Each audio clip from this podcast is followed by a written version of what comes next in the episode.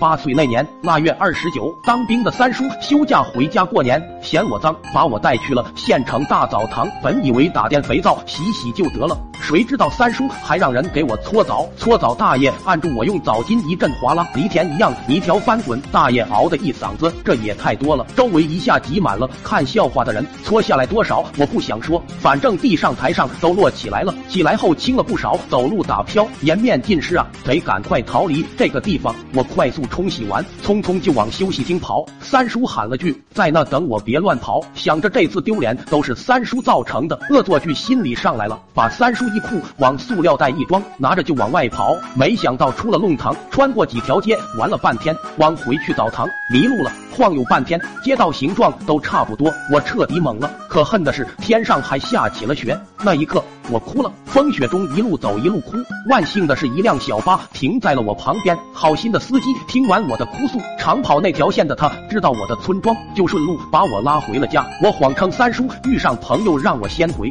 爷爷破口大骂三叔，我是没事了，三叔可惨了。久等不见我的踪影，我这条澡堂浴巾向老板说了情况，直接出去找我。大雪天里，三叔冻得筛糠一般，光膀子光腿就腰上围条毛巾，缩脖搓手，嘴唇发乌，一路寻找一路呐喊。进人家院子，叔一头一脸的煤灰，像个黑鬼，断定他是个疯子，左弯右扭的开跑了。三叔劫不到车，只好光脚穿拖鞋跑了，是碰倒在过年要放的一卷鞭炮上，爷爷慌不迭的去擦，仍然湿了半卷，我心里愧疚极了。夜里爷爷奶奶睡熟，我摸黑起来，一摸那炮还是湿的，突然脑抽的想到，花生炒炒能变干燥焦脆，鞭炮应该也行。我决定把这卷鞭炮放锅里炒炒，架上柴火烧着，小心的把鞭炮一圈圈打开，铺了大半锅，铁锅不断升温。我开始还用手翻着鞭炮，烫手后冰冷刺骨，浇得我气都喘不上来。那年的大年三十，我满头青包，发烧到一个鼻孔出气，